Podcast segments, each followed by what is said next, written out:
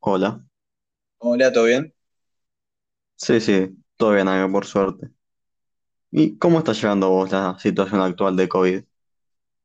Uh, yo el tema del COVID, cada vez viste que son más casos. Yo, eh, por suerte, todavía el año pasado no me infecté, este año tampoco. eh, eh, me estoy cuidando un montón. eh, Yo no, yo, yo estoy- tengo todo el tiempo los ambientes ventilados, me lavo las manos todo el tiempo. Mm, No, igual yo también, por suerte, hasta ahora no me contagié de COVID. Escúchame, ¿tenés idea cómo está actualmente el tema de las vacunas? Sí, a ver, ya hace tiempo, igual que están, que están vacunando al personal de salud y a gente con factor de riesgo, que es factor de riesgo, perdón.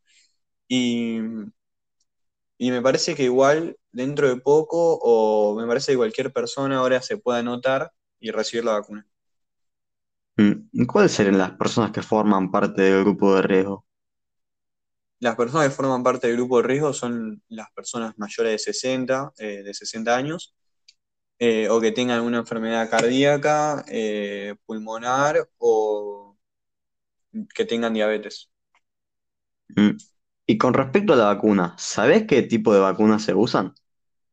Sí, eh, de hecho hay distintas fórmulas y sistemas de vacunas, pero las principales eh, son la vacuna basada en ARN, la de novirus y la de virus inactivado. La de ARN, eh, las vacunas de ARN contienen información para que nuestro cuerpo produzca la parte externa del coronavirus. Después, la adenovirus lo que tiene es que en la vacuna te, te meten un virus con el fin de transportar a nuestras células la información para producir la porción externa del coronavirus, pero sin tener la capacidad de reproducirse y ni, ni infectar tampoco.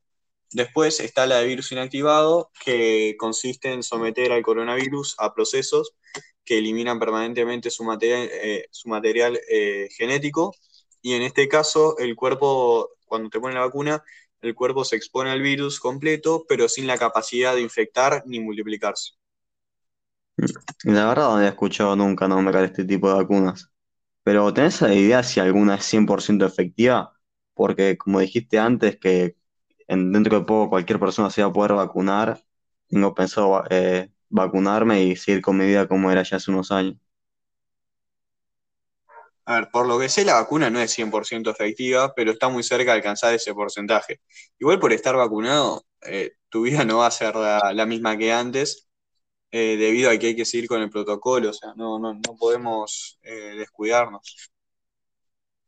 Mm. Y por último, ¿tenés idea si existe algún tipo de tratamiento contra el COVID? Eh, sí, de hecho los, los tratamientos de COVID, el tratamiento de COVID es sintomático. Esto quiere decir que se tratan los síntomas según cada caso. O sea, en general el COVID genera compromiso a nivel pulmonar y ocasiona una neumonía que puede ser de distintos grados. En, en los casos más graves, ¿no? Porque ponele, hay, hay personas, por ejemplo, los jóvenes, que la mayoría son asintomáticos y o por ahí no manifiestan ningún síntoma o, o por ahí no, no, no, ni se enferman casi. Igual eh, los, que, los casos más graves son la gente mayor. Y después para tratar, para el tratamiento, eh, ya cuando estás internado, te dan antibióticos eh, y oxígeno. Y si no responde eh, los, antibióticos, los antibióticos y el oxígeno, eh, va a requerir una internación en, terapia intensiva y se van a aplicar, se van a aplicar el suero equino o el, suelo, el suero convaleciente. Mm. Me estoy fijando ahora y ya son las 7. Hay que ir yendo para nuestras casas y respetar el toque de queda. Así que chao y nos vemos. bueno. Chau, chau, chau.